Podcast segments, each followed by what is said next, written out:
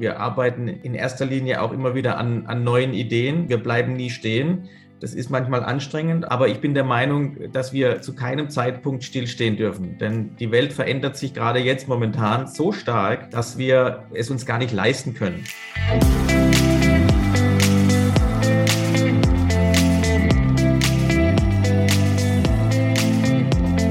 Hallo und herzlich willkommen zum Mein Top Hotel Talk. Mein Name ist Jan-Peter Kruse. Mir zugeschaltet ist Jacqueline Schaffrath, Leiterin Hotelguides von meintophotel.de. Hallo, Frau Schaffrath. Hallo, Herr Kruse.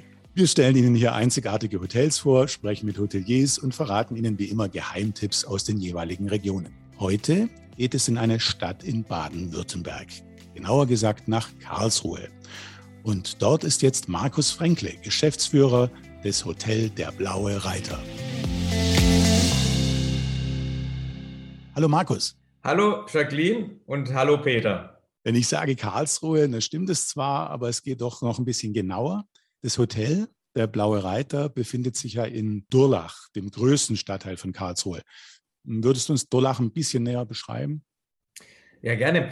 Also Durlach ist nicht nur der größte Stadtteil äh, von Karlsruhe, sondern ist auch die Mutterstadt von Karlsruhe.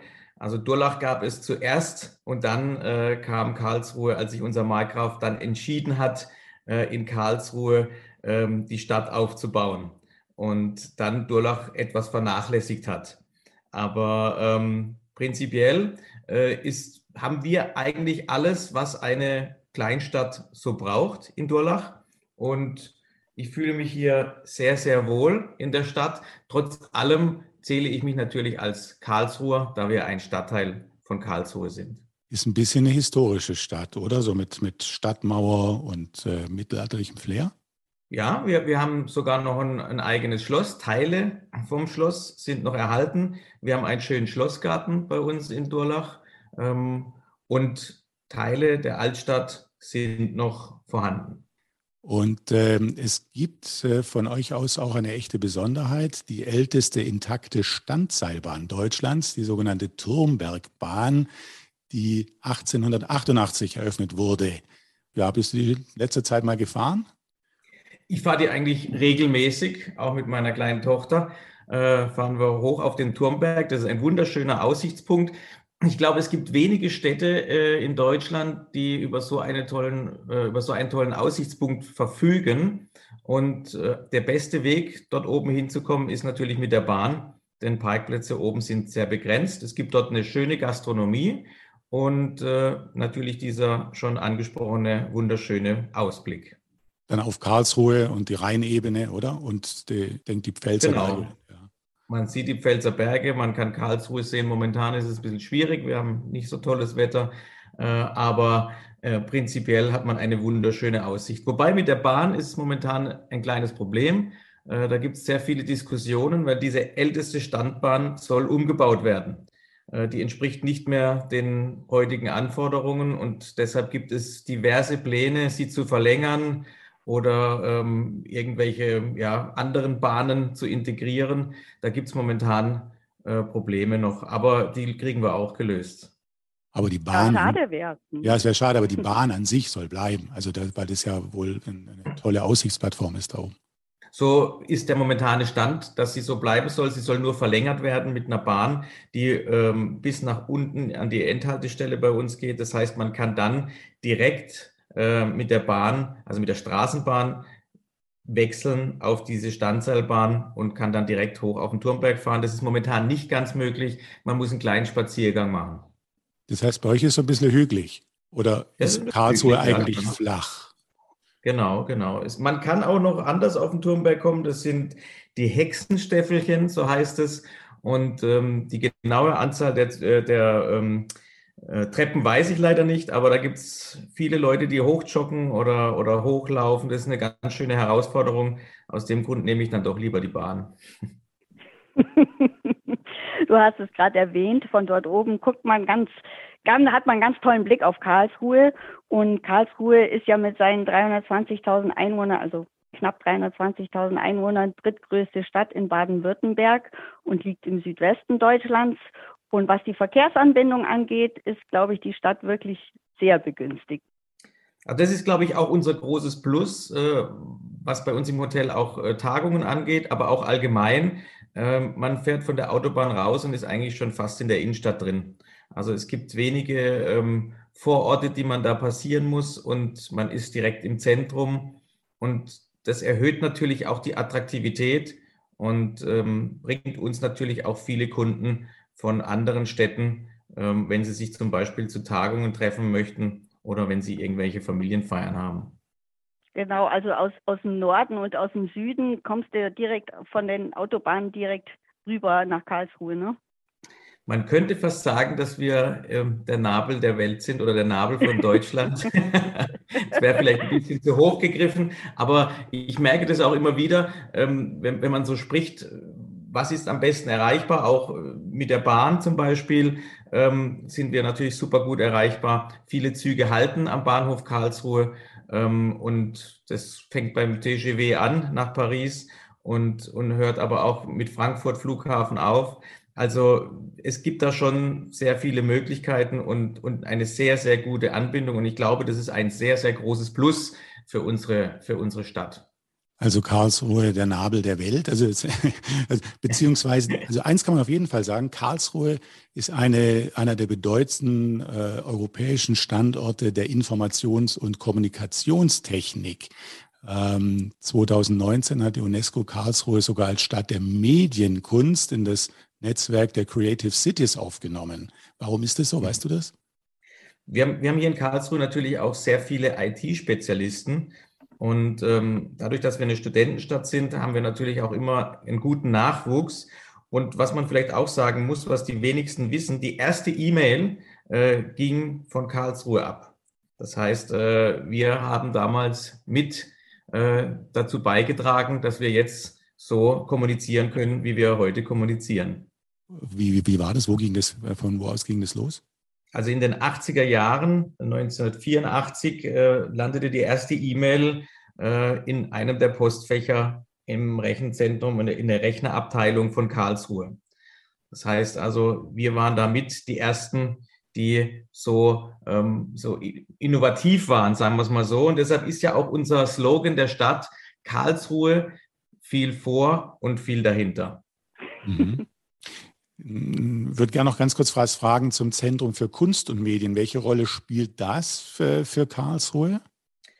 Das spielt natürlich eine, eine große Rolle, ähm, da wir bei dem Zentrum für Kunst und Medien auch immer eine sehr große, ähm, einen sehr großen Besucherstrom haben. Das heißt, ähm, Leute oder Gäste, die sich bei uns im Hotel einmieten, fragen auch regelmäßig danach. Und ähm, es erfreut sich schon großer Beliebtheit und es ist ja immer toll, wenn man was hat, das ein bisschen outstanding ist als Stadt. Und ähm, andere Städte, was wir jetzt nicht haben, haben irgendwelche Musicals. Äh, wir sind da in der Kultur sehr gut und breit aufgestellt. Da gibt es Ausstellungen rund um Medien, um Forschung zu Zukunftsthemen rund um, um Medien. Solche, solche Sachen gibt es dort, oder?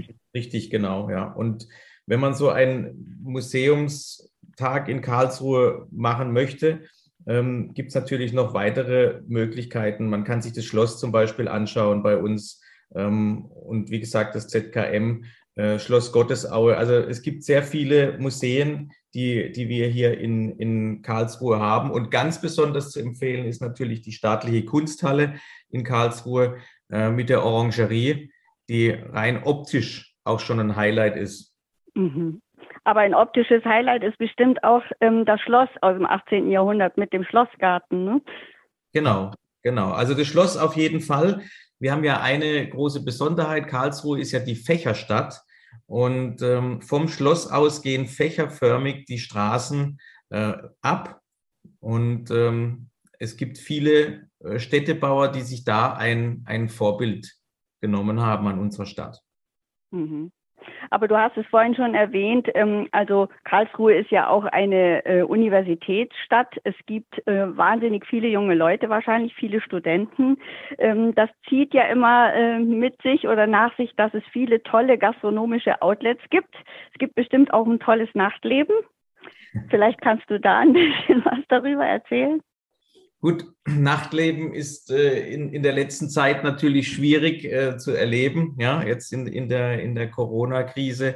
Ähm, aber ich gehe jetzt mal vor Corona äh, aus mhm. und, und da muss man sagen, kann man natürlich in Karlsruhe alles haben, was man braucht und was auch andere Großstädte oder größere Städte auch haben. Also wir haben, äh, wir haben sehr äh, eine gute Clubszene bei uns. Wir haben aber auch ganz tolle Restaurants vom äh, einfachen badischen Restaurant zum, ähm, sage ich jetzt mal, Sterne-Restaurant ist alles geboten. Wie gesagt, was ich auch noch ganz toll finde in Karlsruhe sind die kurzen Wege, die man hat. Ich vergleiche jetzt mal mit Berlin. Äh, da habe ich mal eine Zeit lang gewohnt. Da braucht man natürlich schon lange und äh, hat man große Distanzen. Das ist in Karlsruhe bei einer kleineren Stadt natürlich besser. Man kommt schneller von A nach B und kann natürlich auch die Infrastruktur sehr gut genießen gibt ja auch den alten Schlachthof, wo, es da, wo sich dann viele Künstler äh, etabliert haben und Startups und Cafés sich ähm, angesiedelt haben. Das, da kann man auch immer mal gut spazieren gehen. Ne?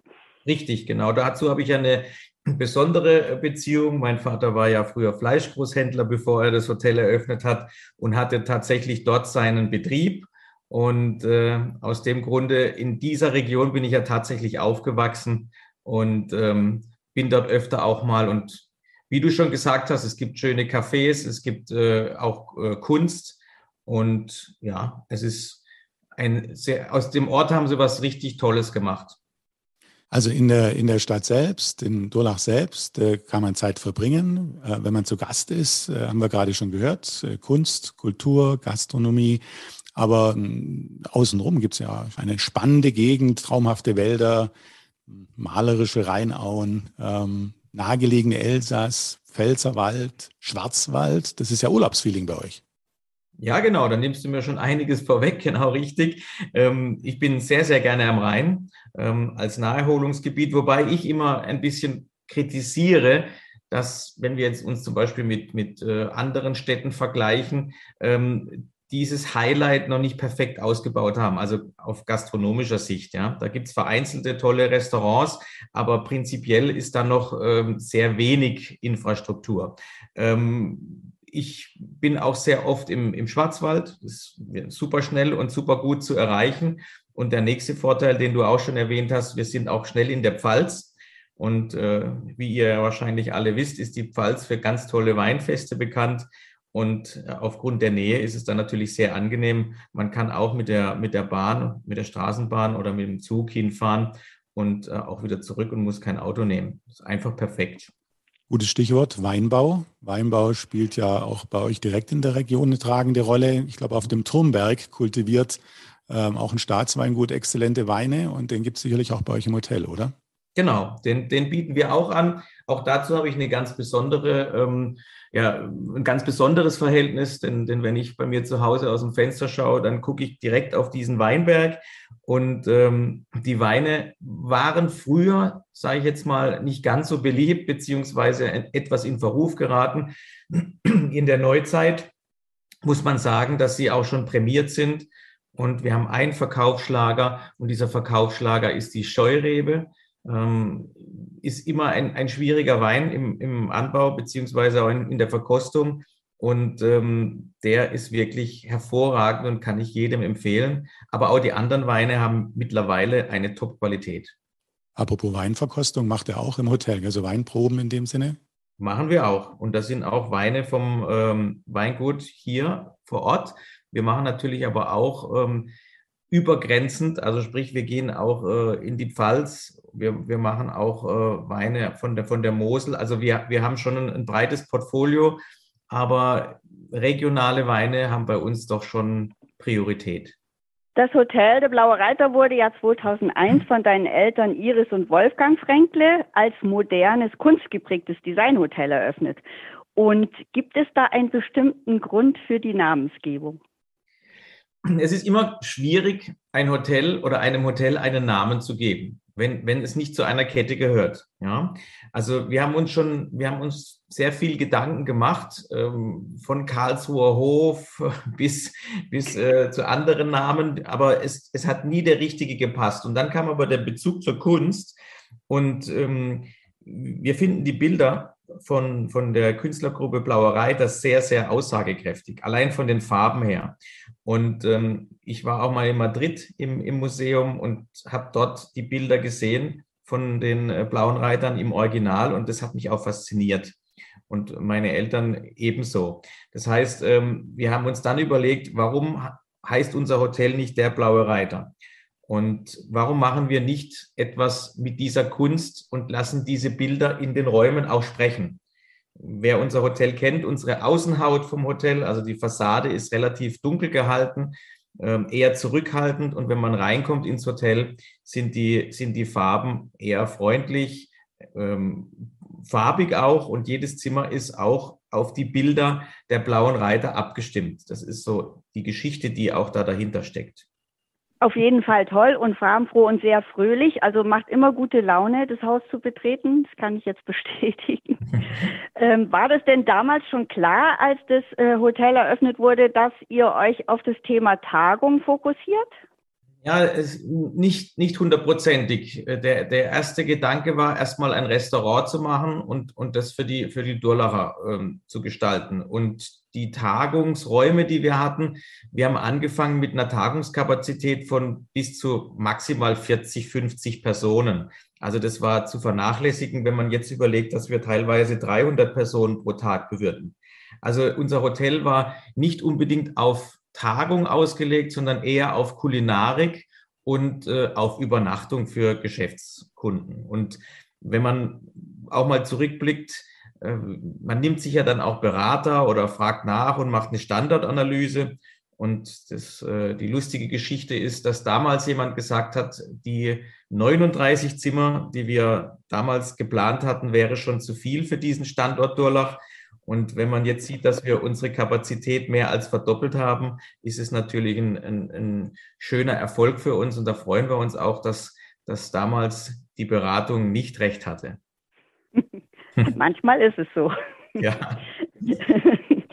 Ähm, du hast es schon erwähnt, dein Vater war ja eigentlich im Großhandel für Fleisch- und Wurstwaren tätig und dann ähm, ist dieses Thema Hotelbau äh, entstanden äh, und deine Mutter war da, glaube ich, auch maßgeblich beteiligt. Und 2007 bist du dann auch schon irgendwie in diese Erweiterung groß mit eingestiegen.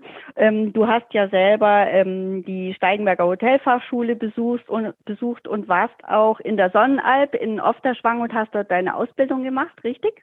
Genau, richtig, ja.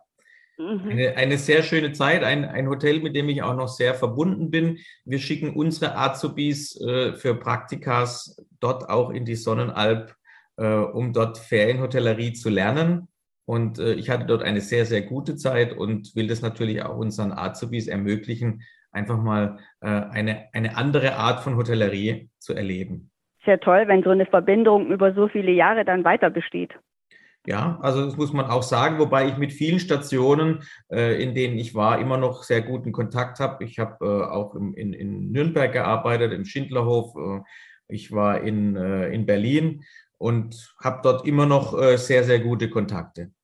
2009 wurde ja dann das ähm, Tagungszentrum Kunstwerk eröffnet und dann 2011 dann gleich mit dem Kubus die Fläche sogar verdoppelt. Euer Haus gehört ja ohne Frage zu den besten Tagungshotels in Deutschland und wurde vielfach ausgezeichnet, unter anderem natürlich mit dem Grand Prix der Tagungshotellerie. Was ist das Geheimnis eures Erfolges? Ja gut, das Geheimnis ist natürlich schwierig zu sagen, aber, aber was, was man sagen kann, ist, dass wir ein, ein, eine sehr gute Teamstruktur haben. Wir machen sehr viel Mitarbeiterförderung äh, und Mitarbeiterbindung. Meine Devise ist immer, ich möchte Mitarbeiter so lange im Haus behalten, wie es geht. Denn jeder Mitarbeiter, der, der uns verlässt, nimmt natürlich auch ein gewisses äh, Kontingent an Wissen mit. Und ähm, diese Homogenität, die wir all die Jahre im, im Team hatten, ähm, ist natürlich einer der Erfolgsfaktoren. Ja. Die andere Sache ist auch, dass wir an an unserem Hotel immer weiter arbeiten. Also wir arbeiten in erster Linie auch immer wieder an, an neuen Ideen. Wir, wir bleiben nie stehen. Das ist manchmal anstrengend, auch für Mitarbeiter, auch für meine Eltern, wenn, wenn wir immer wieder neue, neue Ideen entwickeln. Aber ich bin der Meinung, dass wir zu keinem Zeitpunkt stillstehen dürfen. Denn die Welt verändert sich gerade jetzt momentan so stark, dass wir es uns gar nicht leisten können, ähm, irgendwelche Dinge nicht zu machen, wenn wir eine gute Idee haben. Und die nächste Sache ist, dass wir an unserem Hotel auch ähm, physisch arbeiten. Das heißt, wir renovieren jedes Jahr. Wir machen jedes Jahr eine Soft-Renovierung der Zimmer. Ähm, wir machen immer regelmäßige Reinigungen, Grundreinigungen. Und äh, wenn man auf die Portale geht, sieht man auch, dass gerade auch das Thema Sauberkeit bei uns einen, einen hohen Stellenwert hat und auch von den Gästen sehr honoriert wird. Markus, ich würde ja nochmal in die, in die Historie einsteigen, wobei Historie, so lange ist es dann auch noch nicht her, es ist schon eine Weile her. Ähm, aber Historie ist vielleicht das falsche Wort. 2001 habt ihr begonnen mit dem Hotel, oder wann war das genau? Genau, 2001, 2001. haben genau, meine dann, Eltern das Hotel gebaut. Ja. Genau, deine Eltern. Und Frau Schaffer sagte gerade eben, ähm, kam zur, äh, zur Ausrede am Rande, ähm, äh, kam dann die Idee zum Hotel auf. Und da habe ich gedacht, das muss ich jetzt einfach nochmal genauer wissen. Wie kam denn die Idee auf? Ihr sitzt doch wahrscheinlich nicht zusammen. Dein Vater ist äh, im Großhandel mit Fleisch und Wurstwaren tätig und ihr sagt, das machen wir mal ein Hotel. So, irgendwie, irgendwie müsst ihr doch da schon vorher ähm, Inspiration gehabt haben, habt es wahrscheinlich in der Familie besprochen. Wie war denn das? Also ich für meinen Teil ähm, war schon immer von der Hotellerie begeistert. Ich, ich habe auch hier bei mir im Büro ein ein eingerahmtes Bild, als ich meinen ersten Hoteltest in Anführungszeichen gemacht habe. Da war ich mit meinen Eltern in Gran Canaria, ich war glaube ich acht, neun Jahre alt und habe genau analysiert, was in dem Hotel passiert. Also ich hatte dieses Hotelgehen schon äh, ganz früh, wenn wir auf Reisen waren, hat mich das immer fasziniert, äh, die Hotellerie. Mein Vater war natürlich auch sehr viel auf Reisen aufgrund seines äh, Berufes damals und ähm, hatte natürlich schon immer die Idee, ähm, etwas mit, mit Kulinarik und Übernachtung zu machen. Aber die Grundidee war eigentlich erstmal ein Restaurant. Also mein Vater hat erstmal ein Restaurant gesucht ähm, und dann war, wenn man es jetzt mal überspitzt sagt, auch noch Platz für 39 Zimmer. Und die kamen dann, die kamen dann noch dazu. Also wie gesagt, er war schon auch immer Fan der Hotellerie, aber ähm, dieses Hotel an sich war erstmal die Idee eines Restaurants. Und okay. dann kam, und dann kam die, ähm, kam die Hotellerie und die Zimmer noch dazu. Und bei mir, wie gesagt, mir kommt es sehr gelegen, denn ich war, wie gesagt, schon seit jeher, wenn irgendwelche Leute noch Poesiealben haben, wo ich reingeschrieben habe, habe ich immer reingeschrieben Hotelfachmann, schon seit ich klein bin. Also wie gesagt, dieser Beruf hat mich schon vorher fasziniert, bevor meine Eltern überhaupt ein, ein Hotel ähm, gebaut haben, beziehungsweise daran gedacht haben. Und deine Mutter war auch involviert von Anfang an? Genau, meine Mutter ist äh, Konditorin, gelernte Konditorin und hat natürlich da auch mit, mit Gästen, mit Verpflegung, Kulinarik zu tun und äh, hat von Anfang an das Hotel mitgestaltet. Also bei euch gibt es ganz tolle Kuchen? Bei uns daheim ja, im, im, im, Hotel, Hotel im Hotel natürlich, bei, im Hotel natürlich auch, wobei wir da keinen Schwerpunkt auf Kaffee legen, aber vielleicht kommt es nochmal. Ich werde es ich ihr mal vorschlagen. Machen wir weiter nochmal beim Hotel. Du hast vorhin schon gesagt, ähm, ihr habt mittlerweile ähm, fast eine Verdopplung der Zimmer. Also ihr habt 88 mhm. Designzimmer. Ja. Ihr habt auch ähm, Suiten, ihr habt einen Wintergarten, eine Sommerlounge und ihr habt auch eine Bar, eine Curtain Bar. Die Karlsruher gehen da auch hin oder ist es vorwiegend für Hotelgäste? Also die Bar ist so mit mein größtes Steckenpferd im Moment, äh, denn ich finde es wirklich ganz toll, das zu sehen, wie, wie dieses Projekt wächst. Ähm, wir hatten früher eine kleine Lounge, äh, wo die Gäste sich aufhalten konnten, aber es war in keiner Art und Weise eine Bar. Und wir haben uns erst vor zwei, drei Jahren entschieden, ähm, in, in einem Renovierungsprozess eine richtige Bar zu machen. Ja, und äh, hatten da, und das muss ich ganz ehrlich sagen, keine große Erfahrung in, zum Thema Bar. Also das war mir immer etwas fremd. Ich kenne mich mit Weinen gut aus, aber Cocktails und so, ja, ist, ist nicht mein Steckenpferd. Und ähm, dadurch, durch diesen, durch diesen Neubau und dieses Wagnis an, an Investitionen, haben wir natürlich ähm, jetzt eine, eine, eine richtig schöne Bar gestaltet. Und ähm, ja, das Projekt wächst immer weiter. Wir haben ganz, ganz tolle Veranstaltungen an der Bar. Jetzt vor kurzem gab es einen DJ-Abend, der sich wirklich ähm, ganz großer Beliebtheit erfreut. Ähm, wir, wir haben verschiedene Veranstaltungen wie, wie die Löffelbande, ähm, wo wir die Gäste mit, mit den ähm, Mitarbeitern von der oder ehemaligen Bewerbern von The Taste äh, verköstigen. Und danach gehen die Gäste natürlich auch immer gern an die Bar. Und es freut mich einfach, und das ist, glaube ich, äh, die Quintessenz von dem Ganzen, es freut mich einfach ähm, zu sehen, wie, wie dieses Projekt gewachsen ist und wie diese Bar sich mittlerweile großer, sehr, sehr großer Beliebtheit in, in Durlach und auch bei unseren Hotelgästen erfreut. Da hake ich jetzt gleich mal ein, weil da würde ich jetzt nochmal genauer nachfragen. Was hat es denn mit der Löffelbande auf sich? Das musst du uns jetzt schon nochmal genauer erzählen. Ich bin ein großer Fan der Sat1 äh, Fernsehshow, Kochshow The Taste.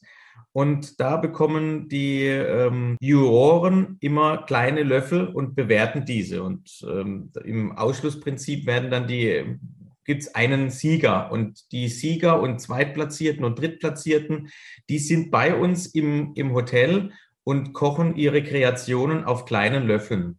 Und da gibt es dann 12, 13, 14 verschiedene Gänge auf Löffeln.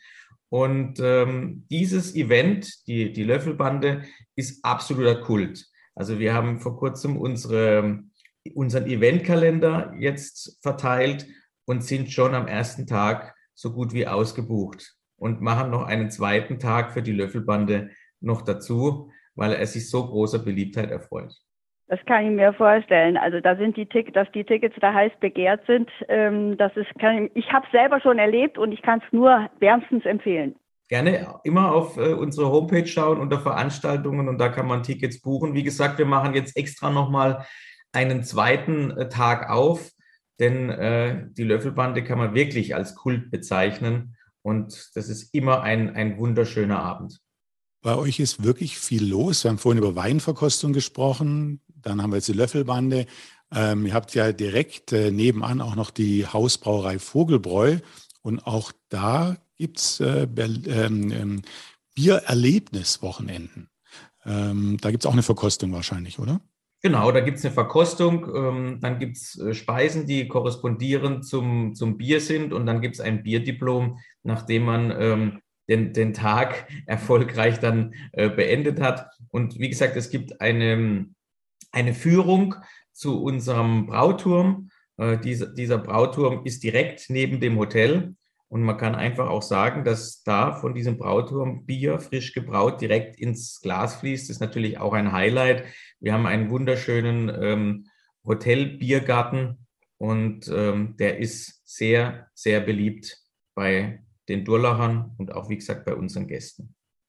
Kommen wir nochmal zum Unternehmen selbst und äh, zur Unternehmensführung. Ähm, du selbst giltst ja als ein echter Visionär in der Hotellerie und äh, stößt da mit deinen Innovationen auch immer neue Projekte an. In letzter Zeit hat für größeres Aufsehen die Idee der Vier-Tage-Arbeitswoche äh, gesorgt. Äh, und du hast jetzt entschlossen, die nach zweimonatiger Testphase ähm, einzuführen. Das äh, äh ist jetzt eine feste Entscheidung, die du getroffen hast. Äh, welche Vorteile ergeben sich jetzt daraus?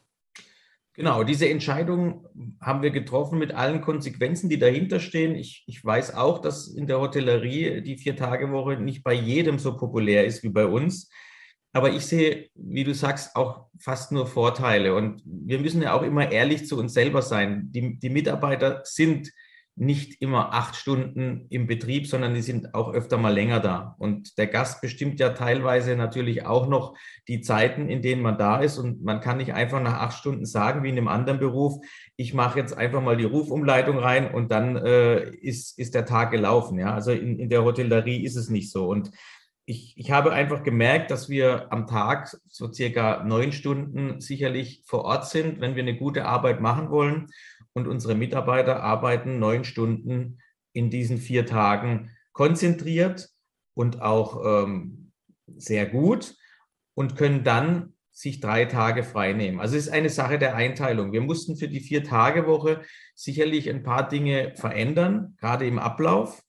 Aber ich verspreche mir davon und ich habe auch in diesen zwei Monaten, in, den, in denen wir es ausprobiert haben, gesehen, dass die Mitarbeiter einfach fitter sind, ihre Arbeit besser machen und auch vor allen Dingen zufriedener sind. Die Mitarbeiter liegen dir ja ohnehin sehr am Herzen. Ähm, du hast ja, glaube ich, einen Leitsatz, der heißt, das Fundament des Erfolgs ist und bleibt der Mensch, richtig? Genau, also ohne, ohne Mitarbeiter könnten wir gar nichts ausrichten. Ja, das Hotel ist sehr schön, die Infrastruktur von unserem Hotel ist schön, wie wir schon besprochen haben, und alles top. Aber wenn kein Mitarbeiter in diesem Hotel arbeitet, ähm, wird es keine Seele haben. Also es wird im Blauen Reiter niemals eine automatisi einen automatisierten Check-in geben, wo ein Computer oder ein, ein Roboter bei euch eine Karte auswirft. Ähm, das werden wir nicht machen, denn, denn für uns, und das ist auch ein USP von unserem Haus, ist der Mensch und, und die Mitarbeiter, die den Kunden wieder erkennen, wenn er reinkommt, die wissen, wie, wie der Kunde sich verhält, was der Kunde möchte und das ist extrem wichtig. Und wir müssen einfach in der Hotellerie umdenken und können nicht denken, dass wir so mit diesen fünf, sechs Tage Wochen teilweise weitermachen können. Wir, wir müssen für die Mitarbeiter was tun. Und wir haben jetzt einmal die Möglichkeit, gerade jetzt auch in Bezug auf die Vier-Tage-Woche, uns von anderen Branchen abzuheben. 2021 äh, war auch ein Jahr mit Auszeichnungen für euch. Ihr habt ja schon viele Auszeichnungen bekommen, aber ihr habt genau in dem Umfeld Auszeichnungen bekommen. Äh, Auszeichnung als exzellenter Ausbildungsbetrieb und auch den Hospitality HR Award für die gute Mitarbeiterbindung. Wie wichtig sind dir diese Auszeichnungen? Herzlichen Glückwunsch erstmal noch dazu. Die sind schon sehr wichtig, ähm, denn wenn ich jetzt die Vorstellungsgespräche, die ich zum Teil auch noch mache, wenn ich die mal analysiere, dann gibt es sehr, sehr viele Bewerber, die sich aufgrund dieser Auszeichnungen auch bei uns bewerben. Ja, also auch da mhm. ähm, grenzen wir uns natürlich von ein paar anderen ab, die vielleicht ihre Arbeit nicht ganz so gut machen. Und ähm, ich finde es extrem wichtig und ich finde es auch ganz toll, wenn, wenn es solche Preise gibt, denn äh, es zeigt, dass sich in unserer Branche was tut und dass es Vordenker gibt. Und das sind nicht nur wir, sondern äh, da gibt es ganz, ganz viele in der Branche, die wirklich ganz tolle Arbeit leisten und dann ähm, sicherlich es nicht verdient haben, ähm, in, in diesen schlechten Ruf der Branche in einen Topf gesteckt zu werden. Denn es wird sich was tun in Zukunft und es werden immer mehr, die, die diese Branche wieder ähm, dahin bringen wollen, wo sie eigentlich hingehört. Und deshalb bin ich sehr, sehr positiv gestimmt für die Zukunft, denn die Tendenzen waren noch nie so gut wie jetzt. Positive Stimmung ist das super Stichwort. Für mich auf jeden Fall, weil du kennst Karlsruhe wie, wie kein anderer wahrscheinlich wie deine eigene Westentasche. Du kannst uns bestimmt ein paar Geheimtipps in der Region verraten. Wo sollte man unbedingt mal einkehren oder was sollte man so ein bisschen äh, abseits der touristischen äh, normalen äh, Ausflugsziele unbedingt mal besucht haben? Also wie vorhin schon erwähnt, wo man, also was Pflicht ist bei uns im, in, in Durlach oder in Karlsruhe, ist auf jeden Fall ein Besuch äh, auf dem Turmberg. Äh, und wie gesagt, kulinarisch äh, gibt es da bei Sören Anders auf dem Turmberg auch äh, die entsprechende Kulinarik oder das entsprechende Essen dazu, dass man äh, da einen Tag verbringen kann. Und auch natürlich äh, das Schloss, äh, wie wir vorhin auch schon erwähnt haben, ist, ist absolut sehenswert. Ähm, wir haben auch gar keinen schlechten Zoo. Das muss man auch dazu sagen. Also auch da kann man mal durchbummeln. Und ähm, auch wenn man keine Kinder hat, der ist nämlich wirklich schön. Und man kann natürlich auch, was wir noch gar nicht erwähnt hatten, es ist nicht weit bis nach Baden-Baden. Ähm, auch da kann man mal einen Besuch in Baden-Baden machen. Ist ja auch wirklich eine, eine, wunderschöne Stadt, die nicht weit entfernt ist. Und das sind so die, die Geheimtipps mit der Pfalz.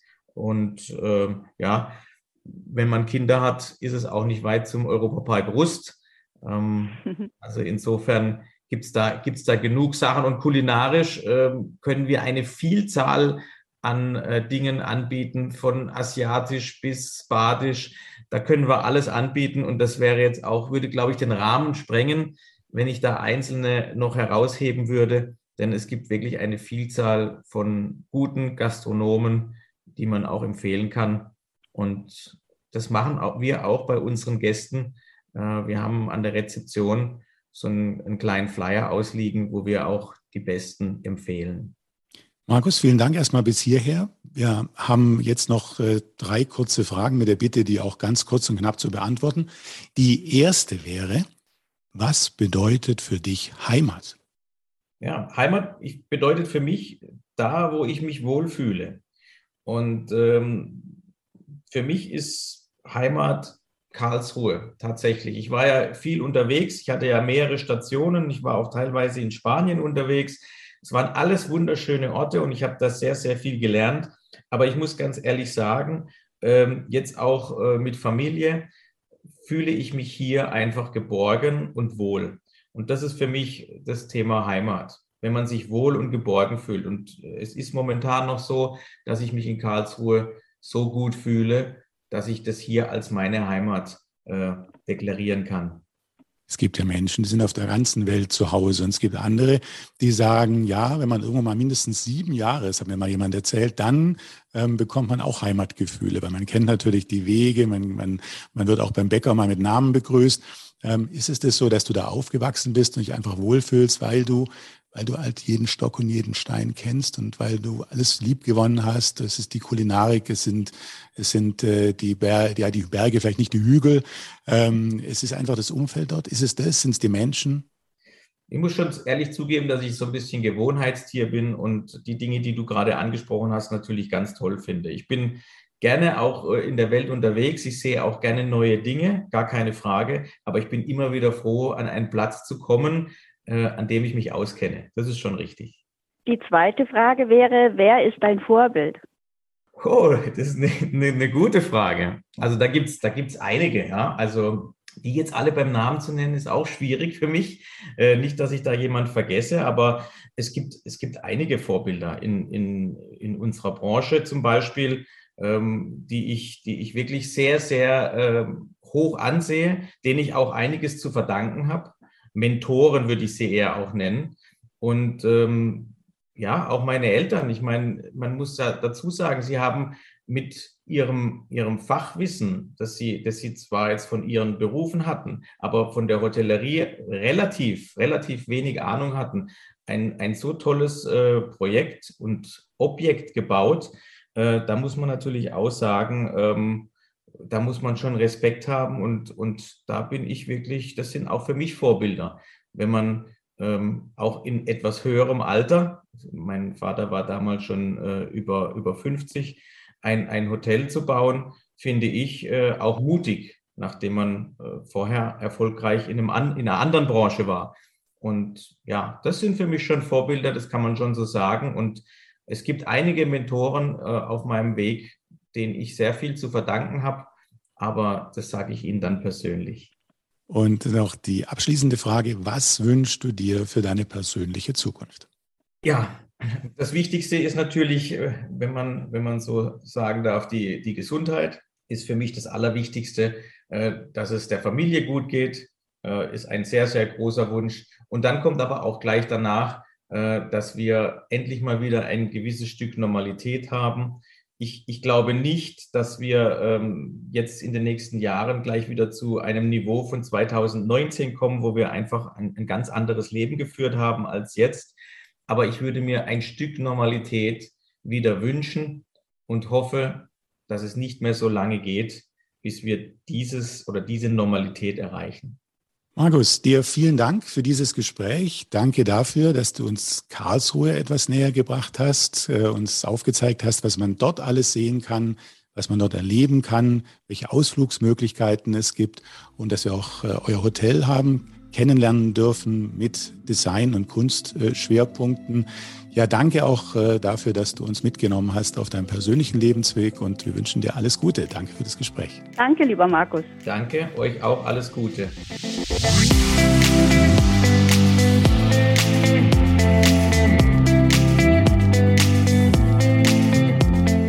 Das war Markus Fränkle, Geschäftsführer des Hotel der Blaue Reiter in Karlsruhe-Durlach. Vielen Dank fürs Zuhören, bis zum nächsten Mal. Tschüss.